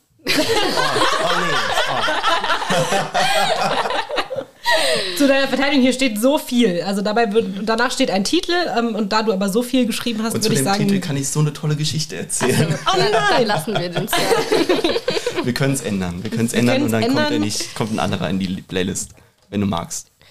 Ja, also ich habe den, also da habe ich ja Waving Your Flag oder wie auch immer. Ja, Wave. Ah, Das ja, ist der EM-Song. Der WM-Song. Äh, genau, Nee. ich glaube von 2010. Zehn. Zehn. Ja. Südafrika. Ähm, also den habe ich auch früher total gefeiert, äh, aber die spanische Version. Ist es im Original, im, also Spanisch, ist der Sänger Sp- Nee, das ist eigentlich auf Englisch und es gibt äh, so ein Remix, dass es noch mit einem spanischen Sänger ist. mit wem ist das? Ähm, David Bisbal. David Bisbal. Ja. Oh mein Gott. Den habe ich früher so geliebt. Ach du Scheiße, mit den Locken, ne? Ja, genau. Oh Mann, den mag ich echt gern. Oh ja. Okay, krass. Witzig. Ähm, ja, Wave Your, Wave Your Flag. Du hast eine Geschichte dazu. Ich habe eine Geschichte dazu, weil ich, ich lese ja dann immer noch diese, die Steckbrief, äh, die, diese Fragebögen und äh, schaue dann auch schon mal nach. Äh, Gibt es das Lied irgendwie bei Spotify? Kann man das irgendwie, gerade wenn es solche äh, Featuring-Dinger sind. Ähm, und ich habe erstmal bei YouTube geschaut. Das erste Video, was ich gesehen habe, war so ein so klassisch YouTube 2010er. Also man äh, hat den Ton komplett äh, hallig oder sowas. Also man merkt noch irgendwie, hat entweder da einer mit, mit dem Kassettenrekorder das vom Radio aufgenommen oder also ganz, ganz merkwürdig. Und ähm, dann halt Video, wo dann einfach nur Standbilder sind, die aber so verzerrt sind, dass die auf Breitbild sind. Und ähm, dann habe ich mir gedacht, okay, habe ein bisschen reingehört und das ist tatsächlich so äh, Kanan, der das Originallied gesungen hat und dann kommt irgendwann, ich glaube in der, in der zweiten Strophe kommt dann äh, David Bisbal dazu und dann Refrain und also es klingt wirklich schön. Es ist wirklich schön. Und dann habe ich gedacht, okay, anderes Video und habe einen Live-Auftritt gesehen und habe mir dieses Video angemacht und dann gesehen, okay, 2010 Wetten das Spanien Special. Also Wetten das früher war ja dann immer so einmal im Jahr sind sie auf Mallorca in der Stillkampfarena und machen da eine Live-Sendung. Und ähm, dieses Video ist ein bisschen cringe. Zum einen, weil Thomas Gottschalk natürlich mit drin ist und der absolut cringy ist, aber ähm, erstmal schafft es nicht, Waving Flag zu sagen, sondern Waving, Waving Flag. Und ab da an ist es wirklich so eine der deutschesten Veranstaltungen überhaupt. Also das Playback setzt viel zu spät ein. Man merkt es richtig an, an Kanan, der dann irgendwie am Klavier erstmal ein bisschen klimpert und dann singt. Und äh, irgendwann fängt dann das, also es hat so einen, so einen Trommelrhythmus und alle. Also das ist, glaube ich, auch das, was, was tatsächlich so da mitreißt an dem Lied auch. Und dann kommt dann halt äh, Männer mit Fahnen rein, im, im Gleichschritt und fangen dann an, diese Fahnen da zu wehen. Währenddessen das ganze Publikum macht dann natürlich den deutschen Klassiker immer auf die zwei zu klatschen. Auf die 1 und die 3, Auf oder? die 1 und Ja. die 3 oder die 2 und die 4. Und, ähm, und dann kommt irgendwann der Einsatz von äh, David Bisbal. Zu spät. Ah, Äh, weil der, der Background-Sänger äh, macht dieses Oh, wow, wow und will gerade nochmal einsetzen, aber dann gedacht, okay, na, eigentlich müsste ja er jetzt kommen. Und er kommt dann auch irgendwie aus der einen äh, Seite auf der einen- von der Bühne so rangestürmt und fängt dann auch irgendwie an, noch ins Mikro zu singen. Also es ist, Ich will es mir gar nicht angucken. das Lied ist super, dieser Auftritt ist aufregend. Okay. Aber ich fand das so schön, ich musste es erzählen. Aber es gibt es auch bei Spotify in der Studioversion, da ist es. Sehr schön. Die packen wir in die Playlist. Die packen wir rein. Was kommt von dir? Äh, Robinson Crusoe von ähm? Alu, Al, Jules Ahoy. Juice Ahoy. Kenn- Wie heißt der nochmal? Hallo, hallo. Ja, das ist ein recht, also ein recht ruhiger Song. Mm, Und da geht es so ein bisschen drum, dass ich, dass der Sänger Robinson Crusoe sein möchte und einfach durch die Welt will. Und ich finde es einfach ein unfassbar schöner ja, Song und ähm, der holt mich einfach so ab manchmal. Ich immer denke, ja, ich will es auch gerne mal sein. Bist du jemand, der, ähm, der eher auf die Texte hört? Ähm, oh, würde ich sagen, sehr unterschiedlich. Also es kommt total drauf an. Ich finde Melodie ist bei mir viel das, was ich total schön finde. Ähm, aber manchmal höre ich dann doch mal hin und denke dann so, ah ja, so ist das Lied eigentlich. Und dann, ja, wirklich, weil ich finde, du interpretierst ja doch manchmal in die Melodie einfach was ganz anderes rein, als was der Sänger eigentlich singt. Und das finde ich dann, dann doch manchmal ganz spannend. Was singt er denn jetzt eigentlich gerade? genau. Ja. Wir bringen auch jedes, äh, jedes Mal Genau. einen, neuen, einen neuen besten Song der Welt mit. Was ist es denn bei dir, Christian? Ähm, ich habe ein bisschen überlegt und ich möchte gerne von ähm, Poets of the Fall My Dark Disquiet. Ähm, zu der Band selbst, das ist eine finnische Alternative Rock Metal Band, ähm, was an sich nicht viel heißt, weil sich da irgendwie jeden Tag äh, fünf neue Bands gründen. Aber das ist so eine Band, die habe ich kennengelernt über mein großes Hobby Videospiele. weil die sehr viel für eine, eine, eine produzierende Firma ähm, immer Musikstücke beigetragen haben. Und die ähm, schaffen es immer, diese, diese Musikstücke so in das Spiel mit einzuintegrieren, ähm, dass es auch nicht auffällt, dass es auch nicht so plakativ ist. Und das Geniale an dieser Band ist, äh, die entwickeln gefühlt jedes Album ihren Sound neu und das auch dann noch bei jedem Lied. Und ähm, My Dark Disquiet ist so ein Spiel, äh, ist ein Lied, was in äh, Control, äh, Videospiel Control eingegliedert ist. Und ähm, man spielt dieses Spiel und man, man erwartet eigentlich die ganze Zeit diese, diese, äh, diese, dieses Easter Egg da drin. Und dann kommt es auf einmal und dann sitzt man im Spiel selbst eigentlich wirklich nur in so einem Hörstudio und dieses Lied läuft und man bleibt dann halt einfach die drei Minuten da auch stehen und denkt, ja, das, das tue ich mir jetzt an, das muss sein. Und das ist ein, äh, ein sehr schönes Lied, sehr gute Band. Deine Songs sind immer richtig, richtig deep. Ich Also kann ich habe jetzt nur kann zwei auch, gehört bisher, aber die waren immer sehr oh, ich kann, kann meaningful auch in die ganz andere Richtung gehen. nächstes Mal. Ja. Ähm, ich bringe mit ähm, Steine von Bosse. Ähm, ich glaube, das erste deutsche Lied. Bin gerade gar nicht so Ja, ja. sicher. Also ich, deswegen, ich finde erstmal gut Bosse und ich finde gut, dass es ein deutsches Lied Mhm. ist, weil wir müssen, glaube ich, auch so ein bisschen Ah, du, don't Da worry, da habe ich auf jeden. Fall Ich- ich gute, auch. viele gute in petto. Ähm, ich glaube, Stein ist das erste Lied, was, womit ich Boss überhaupt so richtig auf dem Schirm hatte. Also er hat ja schon ganz viele Sachen gemacht, irgendwie Kraniche und so, und also sehr, ja, deutsch-poetische Sachen. Und ich finde, Bosse ist so eine angenehme Konstante inmitten dieser ganzen Mark Forsters und ähm, wie heißen die, Oerdings und äh, Weiß und so weiter. Ähm, ich finde, Bosse hat immer noch so ein sowas Schelmisches, Lausbubenhaftes und er macht irgendwie nicht so einen Mainstream-Kram. Das finde ich eigentlich ganz schön. Äh, und Steine finde ich auch vom Inhalt, also bei de- deutschen Texten, finde ich, kommt man fast nicht umhin, das äh, viel auf den Text zu hören. Äh, und Stein ist so ein bisschen so ein Aufarbeitungsstück, dass man wirklich mit seinen Problemen erstmal sich selbst beschäftigt und ähm, lange daran rumkaut und so. Das ist, ähm, ja, das ist ein cooler Song. Packen wir in die Playlist. Packt mir mit rein. Mhm. Ich finde Bosse super. Wobei eine Sache, die mich bei Bosse immer stört, äh, der hatte so eine Phase, da war wirklich in jedem Lied musste einmal das Wort kaputt vorkommen. Oh ja, oh ja, ja, ja, voll. Und man hat auch immer drauf gewartet. Wann sagt er jetzt kaputt? Kann man ein Trickspiel draus machen. Da können wir doch direkt überleiten. Ich wollte jetzt gerade sagen, jetzt haben wir so viel über So- Musik geredet, jetzt wäre es so mal Zeit für, Genau. Für einen kurzen. Ähm, genau, wir fragen unsere Gäste immer vorweg äh, um einen Drink, ein Getränk, einen Shot oder ähnliches, von dem sie der Meinung sind, dass das viel zu wenig Aufmerksamkeit bekommt. Und ähm, Heute haben wir den absoluten Luxus, dass wir gleich zwei, meine obwohl letztes Mal hatten wir auch noch, zwei, weil Elias zwei zwei dabei, mitgebracht aber- hat.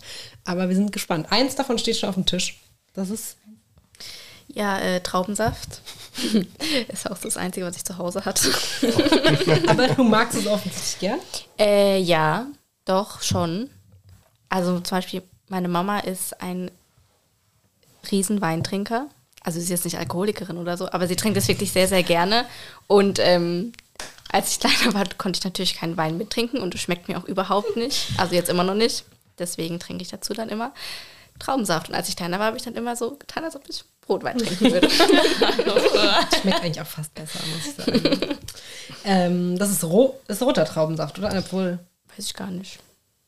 Gibt es weißen Traubensaft? Ja, Ja, es gibt weißen. Traubensaft. Das ist richtig gut. Komm mal aufs Weinfest im Sommer, dann, dann schenke ich dir einen aus, auf jeden Fall. Guck mal, der ist sogar vegan. Guck an. Ähm, trinkst du den pur oder bist du so jemand, der den mit Sprudel trinkt, so schorlenmäßig? Nee, äh, immer mit Wasser, weil mein, also von klein auf durften wir nie Getränke pur trinken. Wir mussten die immer mit Wasser mischen. Vielen Zuckers. Und das hat sich dann irgendwie so eingebürgert. Okay. Ähm, machen wir den zuerst Wir auf? machen den zuerst Okay. dann. Haben alle ihre Wassergläser ausgetrunken. Gibt heute kein, kein ASMR. Leider, das zischt ja nicht. Also, ja. Gieß mir mal hier so ein bisschen was ein. Naja. Und Rinnsal. Ich gieß auch den wohl ein. Oh, danke. Danke. Das ist so der Ratschlag äh, zum Podcast generell. Man kann es ja überall hören. Und das war jetzt vielleicht so ein bisschen Animation zu. Das läuft gerade nicht und Prost. Cheers. Oh, der Traubensaft ist so geil. Ich faste momentan Industriezucker. Und das macht gerade alles zunichte. Es war kein Industriezucker, aber es kickt bestimmt gut. Mm. Nice. Ich liebe Traubensaft. tatsächlich roter mehr als weißer. Weißer ist süßer. Aber ich bin auch bei Wein eher bei roten. Das ist bestimmt eine Mischung. ein Rosé, Ich glaube, es gibt Rosé-Traubensaft. bestimmt, es gibt alles. Ja. Es gibt alles. Was hast du denn damit gemacht? Also bei, bei Lara ähm, ist was, was nicht so generisch aussieht. Das ist äh, in einer Passata-Flasche, in einer Tomaten-Passata-Flasche abgefüllt, aber es ist gelb. Und was Grünes schwimmt oben drauf. Was ist das Genau. Das ist selbstgemachte Minz, ähm, Limetten und Orangenlimonade. denn? Das klingt sehr gut. Ist das was, was du so jeden Tag für dich machst oder ist das jetzt hier Nee. anlassbezogen? Nee, nicht jeden Tag, aber ich trinke sehr gerne Minz ähm, Limettenlimonade und dachte so, ach ja, ich mache das im Sommer eigentlich relativ oft und ich hatte jetzt gar keine Minz mehr zu Hause, weil die momentan kaputt ist wegen dem Winter. Hm. Äh, und dann habe ich gedacht, okay, nee, und ich wollte es einfach mitbringen, weil ich finde, es gibt es im Sommer zwar immer mehr, aber ich denke immer, man kann es auch zu Hause machen und es geht richtig schnell. Einfach die Minze rein, die Limette und die Orange schälen und dann alles mixen und gut ist. Also- Wenn man keine Stücke will, einfach aussieben. Nicht auspressen, sondern Äh, das gesamte. Fruchtfleisch, alles pürieren. Okay, Alles pürieren und wenn du das Fleisch halt nicht magst, dann musst du. Also es ist Ich ein bisschen drin. ich finde das Ähm, okay. Aber Mir du kannst das es schön auch aussieben. So. Cool. Und musst du es irgendwie noch ziehen, die Minze oder so? Oder? Ja, kannst du machen, Also, wenn du ein bisschen intensiver Geschmack haben willst, aber Okay. ja, geht auch so. Das möchte ich probieren. Ja. Okay. Ich- Kann sein, dass es ein bisschen zu sauer ist, vielleicht, weiß ich nicht. Sauer ist gut. Ich mag das. Ich bin ja so ein Mensch, der, der Orangen nicht essen mag. Oder ich, ich finde es, ich mag, So in- ich so mag Spalten Orangen. meinst du, so also ich mag Orangen, Orangen? aber so eine Orange mal vorzubereiten, ähm, dass sie dann auch mal essbereit ist, das ist mir einfach zu viel Arbeit. Ja, das weiße ich- Zeug da abzupiddeln. Genau, aber ja. ich kaufe mir dann immer gerne so Netzorangen, aber ich presse die auch einfach nur aus. Finde ich, damit bin ich auch zufrieden. Da Ah, auch okay. erstmal so ein paar Zitronen noch irgendwie oben drauf, dass es Säure hat und dann ist es zwar erstmal so Vitamin C-Schock aufs Übelste, aber Aber schmeckt gut. oh, Also richtig geil. Ich kann es mir im Sommer ultra gut vorstellen. Also, jetzt auch schon, aber Sehr gut.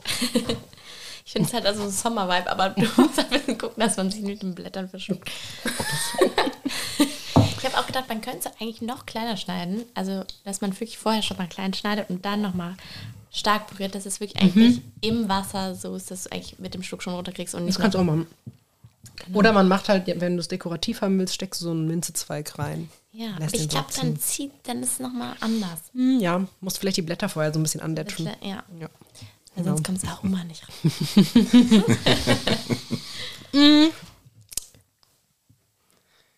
Wir sind schon wieder so lange, wir, wir, so wir lange können, am Reden. Wir können noch, weil ich Wir können auch, wir haben aber auch noch, wir haben noch einen festen Programmpunkt. Einen festen Programmpunkt haben wir, vielleicht sogar noch einen zweiten. Ich weiß nicht, will ich den jetzt machen? Ich mache den jetzt. Ja, Will- Weil, gut. gehen wir dann zum, zum Gastkommentar? Oder, Ja, ja. ja. Da möchte ich nämlich noch eine Sache, weil wir haben diesen Podcast, ähm, wir haben Hilfe gebraucht in dem Sinne. Das heißt finanzielle Hilfe, um das überhaupt alles zu ermöglichen, dass wir die Technik, ähm, die Umsetzung, die Webseiten, alles Mögliche ähm, gestalten können. Und äh, das Ganze lief über Startnext, das heißt, äh, Leute konnten spenden. Und ähm, damit das natürlich auch so ein bisschen Anreiz hat, gab es die Möglichkeit, sogenannte Dankeschöns zu setzen. Das heißt, die Leute, die können einen festen Betrag spenden und bekriegen, äh, kriegen dafür ein kleines Goodie. Und eines dieser Goodies war ein Episodengruß. Das heißt, äh, jede, die, jede Person, die sich einen Episodengruß äh, erspendet hat, ähm, hat die Möglichkeit oder bekommt dann auch mal so ein kurzes Grußwort. Ähm, ich war, immer am überlegen, wollen wir das ein bisschen vorbereiten und mit den Leuten, was wollen die sagen oder nee, ich habe gesagt, nee, nee, wir denken uns selber was aus und mein heutiges Grußwort geht an Nico. Nico Lange, der ähm, wahrscheinlich jetzt von Koblenz aus zuhört, weil er mir da einen Job geklaut hat. Aber das ist eine Sache zwischen mir und ihm und das möchte ich nicht so groß an die Glocke hängen. Aber trotzdem, Nico, einen schönen Gruß äh, an dich nach Koblenz. Ähm, ich weiß nicht, sagt euch, oder kennt ihr nicht? Kennt ihr nicht? Den Nico? Den Nico. Du kennst deinen Bruder auf jeden Fall. Wie heißt der? Der Tristan. Ja. Dann kennst du auch den Nico. Ich brauche brauch ein Gesicht dazu, Namen. Die sehen sich sehr ähnlich. Oh. Das, Oh, die muss mir nächstes Mal ein Foto zeigen. Aber Nico, ähm, lange Zeit äh, in Rüsselsheim gemeinsam im Museum gearbeitet, äh, seitdem auch irgendwie dauerhaften Kontakt. Ähm, immer bei wunderbaren Jobsuche in der Museumswelt äh, immer unter gegenseitig unterstützt, äh, bis er mir einen Job geklaut hat. Aber ähm, ich, bin, nackt, ich bin nicht nackt nachtragend. Ich bin nicht nachtragend. Äh, Nico, der Gruß geht an dich. Das ist in dem Sinne deine Minute in diesem Podcast. Und jetzt heißt es äh, Gastkommentar. Ähm, fragende Blicke. Ich muss jetzt gerade. Du hast, glaube ich, was vorbereitet. Okay. glaube ich nur, ich weiß nicht so genau, was los ist. Aber vielleicht kriegen wir es spontan hin. Ähm, wir wollen in unserem Podcast auch unseren Gästen eine Möglichkeit bieten, über ein Thema zu reden, was vielleicht jetzt nicht was mit ihrem Haupttätigkeitsfeld zu tun hat. Äh, bei Elias war es beim letzten Mal Käse. Und äh, Lara hat was vorbereitet. Ja, ähm, an alle da draußen, die zuhören ähm, und an alle Rüsselsheimer. Ähm, mir ist das Rollwerk sehr ans Herz ähm, gewachsen und es steht so ein bisschen auf der Kippe und ich würde mir so wünschen, dass wir uns alle laut machen und alle dafür kämpfen, dass das Rollwerk in irgendeiner Weise stehen bleibt und wir unsere Zeit dort genießen können, weil es ist ein super Treff geworden für uns alle, für alle Rüsselsheimer und es ist so schön, euch alle dort zu treffen und mit euch zu quatschen und Musik zu hören, ähm, zu skaten, Kaffee zu trinken oder einfach da zu sein. Und ich würde mir von ganzem Herzen wünschen, dass wir diesen großen Teil, den wir bekommen haben, auch behalten können. Top-Gastkommentar, finde ich. Ja, Kann man eigentlich so stehen lassen. ja, also vielleicht an diejenigen, die jetzt äh, mit Rüsselsheim noch nicht so viel zu tun haben und hoffentlich natürlich hier zuhören. äh, das Rollwerk ist eine Indoor-Skate-Halle im Opel Altwerk oder in den Hallen des, Opel, Alt- äh, des alten Opel-Werkes und ähm, geht auch zurück aus dem, auf dem Verein die Skateboarding. Skateboarding, ähm, die schon davor, vor die, bevor sie die Halle hatten, ähm, sich stark für alles, was um Skateboarding äh, rumging, auch Kurse angeboten haben, äh, Freizeiten, glaube ich, auch, äh, an denen Kinder ähm, Skateboarden lernen können und immer ganz coole Veranstaltungen gemacht haben. Jetzt haben sie eben äh, die Möglichkeit gehabt, das auch mit einer eigenen Skatehalle zu machen und das auch so ein bisschen kulturell mit Musik, mit Konzerten, mit äh, Tanzabenden und allem Möglichen zu füllen. Ja, und äh, es wäre schön, wenn das äh, weiter bestehen bleiben könnte. Äh, die Folge, die ihr jetzt hört, die kommt äh, Mitte April raus. Vielleicht hat sich sogar vielleicht auch was getan. Ähm, was wir aber ähm, wahrscheinlich schon mal so als anteasern können, ähm, dass äh, Benny von B-Skateboarding bzw. Rollwerk wird auf jeden Fall auch mal hier zu Gast sein. Na, aber mit Sicherheit. Ähm, ja, das Rollwerk ist wirklich, äh, das ist eine Institution und ich glaube für ganz viele so ganz viel ist tatsächlich noch relativ unbekannt. Also ich weiß, dass ähm, meine Eltern zumindest, ähm, zumindest beim Kunstraum schon mal mit dabei waren oder schon mal dort waren. Aber ich glaube, dass das noch viel, viel mehr Leute kennenlernen könnten, müssten. Ähm, selbst, also im, in dem Worst Case sozusagen, wo das Rollwerk da nicht mehr untergebracht sein kann, ähm, fänd, also kann ich Lara nur beipflichten, wäre es irgendwie mal cool, wenn wenigstens alle mal gesehen haben oder ein großer Teil Rüsselsheims mal gesehen hat, was da auf die Beine gestellt wurde und ähm, was für ein zentraler Ort der Begegnung das einfach ist. Ähm, so die Inneneinrichtung, ich weiß genau, die ältere Generation findet das einfach unaufgeräumter, aber ich finde das mega charmant und ähm, das tut dem Ganzen ja keinen Abbruch, das zu wertzuschätzen, was da auf die Beine gestellt wurde. Ja, also super guter Punkt. Ja. Richtig ernsthaft hier. Das Ja, letzte Mal haben wir ich- über Käse gesprochen, jetzt ist hier große Kulturstätte. Ja, cool. Gut, Ja. dass du das mitgebracht hast. Ich wollte einfach das sagen, weil ich finde, Rüsselsheim und Rüsselsheim, die Kids aus Rüsselsheim und die Jugend von Rüsselsheim und die jungen Erwachsenen von Rüsselsheim brauchen ihr Ort, ihr Heim, wo sie hin können und Mhm. uns da treffen können. Ja. Richtig emotional. Ich weiß nicht, haben wir noch irgendwie ein spontanes Thema? Hast du ein Thema, was dich gerade komplett bewegt, wo du sagst, boah, Äh, also ich kenne das Rollwerk nicht. und jetzt willst du aber unbedingt auch hingehen? Ich habe nur gerade überlegt, wo das ist. Am Bahnhof. Ja, genau. Am Bahnhof, ähm, direkt oberhalb von der Sophienpassage, direkt am, da wo der Adam steht, wo die äh, Statue steht, am Bahnhof. Gegenüber vom Subway. Quasi links, gegenüber vom Subway oben. okay. Genau. Kannst die Selina, deine Schwester, mal fragen, die war da schon. Öfter. Ja. Die wohnt ja nicht mehr. Nee, die wohnt ja nicht mehr, weiß trotzdem, wo es ist. genau, aber also auch dir wahrscheinlich äh, kann man dann nur empfehlen, mal hinzugehen. Ist echt cool. Also, es gibt Waffeln, es gibt Kaffee, es gibt gute Kunst, nette Leute. Gute Mucke. Mhm. Juti. Wir haben noch Gastgeschenk. Habt ihr Gastgeschenke dabei? Uh. Dann, oh, oh ja, oh Das ja. Gräuelgeschenk. Dieses Wort, das ploppt, seit, seitdem wir den, die erste Folge aufgenommen haben. Ich finde es so ein schönes Wort, immer noch. Gräuel. Das Das Gräuelgeschenk. Gräuel. Ja. Ah, immer voll aufregend. Wer möchte anfangen? Fang du. Also, ich wusste nicht, was ich mitbringen soll. Aber ich dachte mir, eigentlich isst jeder gerne. Und ähm, mein Papa ist gerade aus Ecuador zurückgekommen und bringt dann immer ganz viele Süßigkeiten von dort mit. Deswegen habe ich einmal so Chips von dort mitgebracht, Stella, kannst du gleich ausprobieren. Schokolade von dort, Oh, Ähm. wowi. Lollis. Du hast auch einen Lolli in der Hand, aber das ist kein. Ist es so einer? Das ist Der, sieht, der ist schon so weit runtergelutscht, der sieht aus wie diese Kirschlollis aus dem, vom Arzt, die man früher mal bekommen hat. Bin ich so alt, dass ich das. Oder hast du die ja, auch die bekommen? kenne ich, kenn ich auch noch. Weißt die, du auch, was das Ja. ist? Ja, okay. Gut. Puh. Oh, voll geil. Das sind überhaupt keine Schrottgeschenke. Das sind Ja, geile das- Geschenke. Das war bei Elias auch schon nicht so. Also es irgendwann, Mega cool. irgendwann kommt wer und, oder ich weiß nicht, La. Lara die, die, die Kategorie auch mal mit einem Gräuel äh, belegt. Chifles Picantes. Oh, geil. Das sind einfach. Pikant ist Sind es einfach. Bananenchips, aber nicht süß, sondern salzig. Banane mit Salz. Ja, also ähm, da gibt es ganz viele verschiedene Bananen und ähm, es gibt auch nur ein Geschäft hier in Rüsselsheim, was ähm, Kochbananen verkauft und ich habe immer damit so spezielle Sachen aus Südamerika gemacht und ähm, da wird Banane als alles gegessen. Was ist das für ein Geschäft hier in Rüsselsheim? Wer hat die? Der Globus hat die verkauft, aber die letzten zwei Monate irgendwie nicht mehr. Aber weißt du, wo es die auch geben könnte? Ähm, kennst du in Rüsselsheim den, in der Innenstadt, weißt du, wo, hm, wo das Rex-Kino war? Ja. In der Waldstraße? Der türkische Supermarkt. Ich glaube, die haben das auch, oder? Nee. echt? Und der Intermarket? Auch nicht. Boah, das ist ja traurig. Also, das ist vielleicht auch eine Aufforderung hier an unsere Hörerinnen und Hörer. Wenn ihr wisst, wo Kochbananen verkauft werden. Der Asia-Supermarkt würde mir noch einfallen, der kleine. Da habe ich noch nicht geguckt. Ja, guck mal, guck mal da. Vielleicht haben die das. Ja. Und das ist hier so ein geil. Oh mein Gott, ich hasse die Fastenzeit.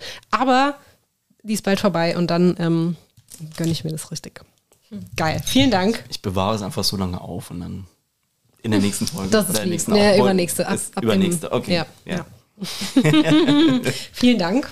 Dankeschön. Die Lara jetzt- ist richtig jetzt- hier scharf. Äh, Ich habe ähm, Einmal und zweimal. Oh, what are we looking at? Also wir haben, wir haben jeder ein kleines äh, Schatzkistchen hingestellt bekommen. Einmal ein Gold und schön, ein meine ist richtig schön. Die ist so golden und die hat so einen Sieht richtig antik aus. mittelalterlichen Verschluss. Ich öffne das mal. Ist eine Pfeife. Hier ist so eine geile Tonpfeife drin. Hast du auch eine? Aber das ist keine kleinen- Pfeife. Ich habe einen kleinen Elefanten. Oh, der Elefant ist richtig süß. Das ist wirklich eine Pfeife, ne? Ganz, aber du Okay. musst Wa- Wasser reinmachen. Das ist eine Wasserpfeife. Ey Mann, ich lerne heute so viele neue Sachen. Wasserpfeife. Das sind überhaupt keine Schrott. Kennst du keine Wasserpfeife? Cool. Nee. Wie viel Wasser? Hast du Wie nicht viel? gesagt, du bringst Trockenshampoo mit? Nein, für dich, weil ich dachte,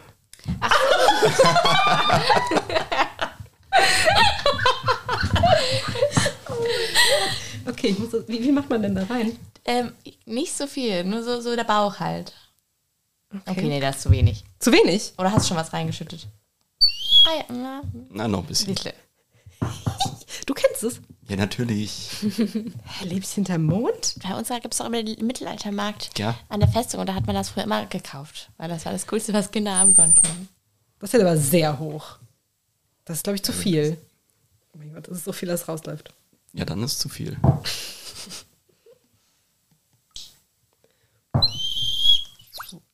Da, genau, das ist richtig. Das ist richtig. Ah, wie weit muss ich den Mund da drüber machen? Weiß ich nicht, probier Muss dieses Loch hier frei bleiben?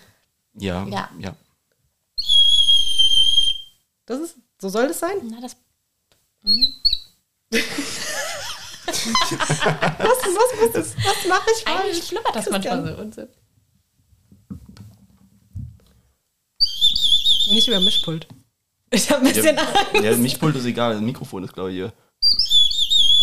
Aber so, das klingt für mich okay, weil das doch eine Das Pfeife macht doch eigentlich so ein bisschen Vögelchen. Müsste eher für ein bisschen, ja. Hm. Ich, ich kann dir sagen, wenn ich jetzt irgendwie bei meinen Eltern in den Keller gehe, finde ich wahrscheinlich diese eine Wasserpfeife, die ich mir auch auf dem Mittelaltermarkt, äh, beziehungsweise, was Mittelalter? Ich war, glaube ich, nicht hier in Rüsselsheim, aber es war auf irgendeinem Mittelaltermarkt. Ich nehme das mal mit nach Hause und probiere das mal aus. Bis Ja, ja, zum das nächsten ist, Mal äh, kann ich was drauf spielen. Es ist wunderbar, um. Aber es macht nur einen Pfeifi, oder? ein Pfeifton Okay. eigentlich. Ja, man oder? kann noch ein bisschen, man kann man so kann ein nur so ein bisschen spielen spielen, dass es so gurgelt und dann, dann Ja. klingt es tatsächlich wie so ein Google ist eigentlich das Coolste. Das, was du eben aus gemacht hast. äh, gehört das mit dazu? Ja, das gehört mit dazu. Echt? Oh, guck mal hier. Reich geschenkt hier. Ja, das mit den Gräuel, das müssen wir noch mal. Das mit dem Gräuel müssen wir echt nochmal üben. Da müssen wir nochmal klarer herausstellen. Bitte schenkt uns Schrott. Und keine tollen Sachen. Das ist wirklich total geil. Ich erfreue mich total daran. so, jetzt sind wir schon wieder hier bei einer Stunde 15. Hm? Ja, aber ich war. Du, es ist, es ist super. Wir Keine können- können Minute Langeweile bisher. Für mich jedenfalls. Ich weiß nicht, so für euch ist. Genau. Ich weiß nicht, liegt euch noch irgendwas auf dem Herzen? Haben wir über was gesprochen, was äh, noch nicht gesprochen, was wichtig ist? Gerade auch jetzt um zu dem eigentlichen Thema. Wir haben jetzt so quasi das Hauptthema abgehandelt und haben uns dann über unsere Kategorien gespielt. Äh, aber ich weiß nicht, fällt euch Auf jeden Fall noch ein? eine, noch eine Frage gleich. Dann stell deine Frage. oder? Ja. Ja, Und zwar ähm, hast du vorhin gesagt, Lara, dass ihr 15 Mädels in dem Kurs seid. Und ich habe mich die ganze Zeit gefragt, wie ist das im Hebammenberuf? Wie viel Männer entscheiden sich für den Beruf? En entscheiden sich Männer für den Beruf? Wie ist das für. Also, ich kann mir gut vorstellen, also andererseits, Gynäkologen, männliche gibt es ja auch. Ich kann mir gut vorstellen, dass, dass manche Frauen sicherlich Berührungsängste haben bei einem, einer männlichen Hebamme. Wie ist das bei euch in der Ausbildung gewesen? Oder bei dir? Du bist ja auch noch, du hast ja noch einen Aus- Ausbildungskurs. Wie ist das bei dir? Habt ihr Jungs bei euch? Nee, haben wir nicht. Ähm, ich habe gehört, dass es zwei in Deutschland gibt. In Deutschland? Zwei bis sechs, ja. Ja. Heißt es so, ja. Also es gibt auch eine, ich weiß gar nicht genau, wie er heißt, aber es ist eine, also eine männliche Hebamme, die hat, nennt man auch Hebamme, nicht mehr Entbindungshelfer. Ähm, und der hat, glaube ich, auch einen YouTube-Kanal oder auf jeden Fall würde über den schon mal was gedreht. Ja. Das, und der erzählt so ein bisschen, wie das Leben als ähm, männliche Hebamme ist. Genau. Ja. Ähm, und die Ausbildung bei uns gar nicht. Also auch in unserer Geschichte der Mainzer Hebammen gibt es keinen Krass. männlichen. Das ist ja bemerkenswert. Ja, ähm, genau. Und die Frauen, ich glaube, es ist total unterschiedlich, kommt total drauf an. Ähm, ja, viele sagen auch, wie du sagst, ja, es gibt auch Gynäkologen, die auch sind. Aber ich glaube, ähm, Hebamme und Gynäkologen ist ein wesentlicher Unterschied. Also es ist einfach, man ist viel näher zusammen, man ist viel intimer zusammen. Ähm, und die Geburt ist was anderes als eine Vorsorge. Also da sind einfach, ja, du legst dich eigentlich komplett aus für die, also die anderen kriegen halt einfach alles mit und du kannst deinen eigenen Körper auf gewisse Art und Weise manchmal halt einfach nicht mehr so ganz kontrollieren. Und ich glaube, das ist einfach ähm, schwierig, glaube ich, für manche Frauen. Und auch das Untersuchen ist halt beim Gynäkologen einmal oder so. Oder vielleicht auch dreimal, aber halt nicht ähm, an einem Tag. Und bei uns ist das halt schon, kann auch mehr sein, weil man halt einfach schauen muss, wie weit der Muttermund ist und wie der Kopf ist. Und ich weiß nicht, wie die Frauen da eingestellt sind. Ich glaube, es ist total unterschiedlich. Hm. Ja. Sehr spannend. Total spannend, weil ich glaube auch, das ist einfach, ich würde total gerne eine männliche Hebamme kennenlernen hm. und auch den einfach mal löchern, wie sein Leben einfach auch als Hebamme ist. Ja. Ich, ich finde es gerade gut, weil das ist so eine Frage, die ja, hätte ich, hätte ich jetzt nicht drauf gekommen. Oder ja, weil, weil, weil das so, ich glaube, bei Gynäkologe ist halt auch immer noch, da ist dieses Medizin, äh, Medizinstudium dabei. Das ist, glaube ich, dann so dieses, ich studiere Medizin und entscheide mhm. mich dann, äh, Gynäkologe zu werden. Mhm. Dass da dann die, ich will ja, es nicht Hürde also, nennen, aber das ist so mhm. dieses, diese. Ich glaube, dass das nochmal, ähm, das ist ja auch was, wo Frauen nicht hingehen müssen, aber mhm. was einfach irgendwie viel mehr zu einem zu einem Alltag so dazugehört. Und ähm, das ist halt Vorsorge und das ist meistens sehr, ähm, ja, seriös in der Art, also dass man da hingeht, man hat einen Termin, es läuft wie ein normaler Arzttermin ab, nur dass man halt einfach ähm, relativ viel offenbart von sich. Und, nee, aber das ich, ist ich meine tatsächlich so diesen, warum Männer sich entscheiden für den einen oder den anderen Beruf. Und ich glaube, bei Hebammen ist es, ja. wie es Lara gerade gesagt hat, ist, haben die, die, die Mütter was dagegen oder ähm, wie stellen, ja, ja gibt es da irgendwie so Vorbehalte? Mhm. Und ich glaube, das ist, weil der Vorbehalt, jetzt irgendwie sage ich werde Gynäkologe, da ist dann eben, ich habe ja Medizin studiert, ich, mhm. das ist passiert auf einer. Aber es war ja auch ganz lange, wie soll ich sagen, nicht schambehaftet, aber es war ja lange irgendwie auch, äh, dass man sich so, sehe ich voll oft in alten Serien, zum Beispiel in Scrubs oder so, dass sich voll oft lustig gemacht wird über mhm. äh, Male Nurse. Ja, also so männliche Krankenschwestern einfach, dass das ganz lange noch irgendwie so ein, das ist doch ein Frauenjob, aber ich meine, gut, das ist natürlich immer das Problem heutzutage, oder nicht mehr so sehr, aber ähm, diese Unterscheidung zwischen Frauen- und Männerjobs. Ähm, aber dass das vielleicht wirklich noch so, so eine Behaftung hat. Aber es ist natürlich einfach auch ein krasser Job, Hebamme. Es ist ein krasser Job. Und ähm, ja, sich dafür zu entscheiden, das zu machen, ja. Also ich kann mir schon vorstellen, dass es für für, für Männer auch äh, ein Schritt ist, wie du sagst, zu sagen, okay, gut, ich mache das jetzt und ich scheiß drauf, was die anderen sagen. Ja. ja. Ich schaue gerne mal, wenn das äh, irgendwie als Doku oder als äh, bei YouTube ist, dann packe ich es gerne in die Shownotes, dann habt ihr den Link auch direkt und könnt es euch mal anschauen. Da musst du auch unbedingt das Video von Wetten das mit Waving. oh, das, will ich, das will ich nicht machen. Also das, äh, das ist so, das könnt ihr alles selbst suchen. Das ist so spezifisch. Ich habe euch so viel Informationen gegeben. Das ist auch nichts, was ich unterstütze. Ich will Thomas Gottschalk nicht unterstützen. Okay, das ist legitim. Ach ja, so. Also wenn ihr jetzt hier nicht noch sagt, das müssen wir Rüsselsheim wissen lassen, dann würden wir langsam mal das Auto einfließen lassen. Ich bin gerade am überlegen, ob ich das in den Podcast mit reinpacke. Ich will, ich will eine Podcast-Empfehlung geben. Mich, mich hat es noch so zum Anfang dieses hier, du hast jetzt Podcast, also dich so ein bisschen da reinzukriegen. Ähm, weil ich tatsächlich immer noch sehr viel Podcast höre und ich habe einen neuen Podcast für mich entdeckt. Ähm, die will ich jetzt einfach erzählen, weil ich die Kombi einfach super finde. Ich habe ähm, mitbekommen, dass bei Deutschland 3000 von Eva Schulz äh, Riccardo Simonetti zu Gast mhm. war. Und weil ich Riccardo Simonetti als Menschen super finde, was er erzählt, wie er drauf ist, wie er seinen Weg gegangen ist, habe ich mir diese Folge dann auch angehört. Und in der Folge wird dann angeteasert, dass Riccardo Simonetti auch einen neuen Podcast gestartet hat mit Anke Engelke. Ach geil. Und das ist eine Personenkombi, die so genial ist. Und ich habe reingehört und ich habe meinen neuen festen Podcast-Termin neben drei, vier anderen. Ähm, deswegen meine große Podcast-Empfehlung für alle und vor allem für dich, um vielleicht in dieses ganze Thema reinzukriegen. Äh, Quality Time mit Ricardo und Anke. Ähm, ich finde es genial. Vielen ich, Dank. Ich, Ich, ja, krieg ich, dich noch dazu. ich will keine falschen Versprechungen machen, aber oh Mann, ich finde einfach nicht die Zeit dazu so richtig. Und ich finde das so krass, weil man hat ja auch so viele, wenn du sagst, drei, vier andere Podcasts. Wann? Wann? Ja, aber das, wenn man irgendwann mal an dem Level ist, wo man nicht mehr nachhören muss. Also wenn ich irgendeinen Podcast nachhören muss, also ich könnte nie Ich würde gerade sagen, es gibt ja auch ganz viele Folgen dann da schon. ja, Oh, ich da könnte nie mit ja Fest und Anfang an- Flauschig anfangen, weil das einfach zu viel ist. Ich Andererseits fängt man auch ständig Serien an. Also. Eben. Und irgendwann, Und die muss man ja wirklich einigermaßen aufmerksam ke- gucken. Also so die ein Podcast kann Podcast nebenbei kann nehmen. Ja, ich weiß. Siehst du mal, ich glaube, ich brauche einfach noch ein bisschen. Ich brauche noch ein bisschen, aber ich sammle das. Ich, ich nehme das auf. Ja. Man kann, man kann nicht in einem riesen Kult-Podcast moderieren und dann äh, selbst mit Podcast nichts anfangen können. Also, I'll, I'll get there. das ist meine große Aufgabe für dieses Projekt, und das auch ewig gehen wird. Ja, wunderbar. Dann, Dann bleibt wir uns nur, genau, vielen Dank zu sagen. Danke. Schön, dass ihr da wart, Danke. dass ihr euch die ganze Zeit genommen habt und dass ihr so viele interessante Einblicke geben konntet in einen Job, den wahrscheinlich viele von uns und viele von den Hörerinnen und Hörern nicht so präsent haben. Genau. Genau. Ich versuche jetzt meinen Introtext äh, live einzusprechen.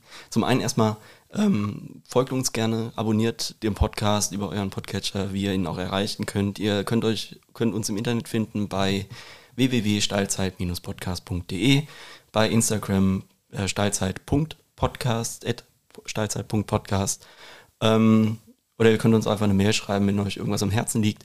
Wenn ihr äh, wisst, wo man in Rüsselsheim Backbananen kaufen kann, könnt ihr uns gerne das äh, an die E-Mail schreiben, steilzeit.podcast.gmail.com. Und ähm, Kann man auch mit denen. die ganzen Infos findet ihr auch nochmal in den Shownotes, beziehungsweise auch bei uns auf der Website. Und äh, ich starte mit dem Outro. Das geht ein bisschen länger. Ja, Aber du hast ja auch viel zu sagen. Ne? Ich habe auch viel zu sagen. Ich weiß es nicht. Ich, ich habe es nicht abgeschätzt. Also ich, Du- du ich muss nur noch was. sagen. Ja, ja, also du jetzt. Teilzeit Rüsselsheim im Podcast ist eine Produktion des Freien Kunst- und Kulturvereins Rüsselsheim und wird ermöglicht durch die freundliche Unterstützung der Sparkassenstiftung Groß-Gerau und der Förderreihe Kulturmut. Das war's. Ich habe es geschafft. Guck mal, und das ist noch nicht mal hier der Haupt, Das kommt nämlich der Haupt äh, angegangen jetzt. jetzt. Oh yeah.